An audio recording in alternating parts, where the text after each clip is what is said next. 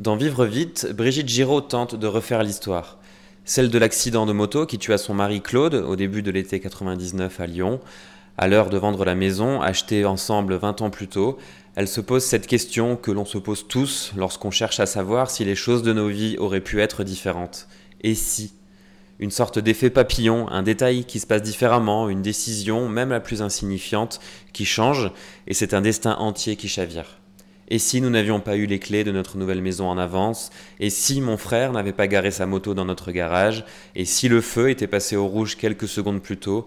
Et s'il avait plu ce jour-là? On suit la chronologie des événements qui ont mené à l'accident, on entre dans l'intime, mais toujours avec une grande pudeur. Un roman aussi où la ville de Lyon est omniprésente, très justement dépeinte à cette extrême fin du XXe siècle. Un texte fort, émouvant et d'une grande délicatesse.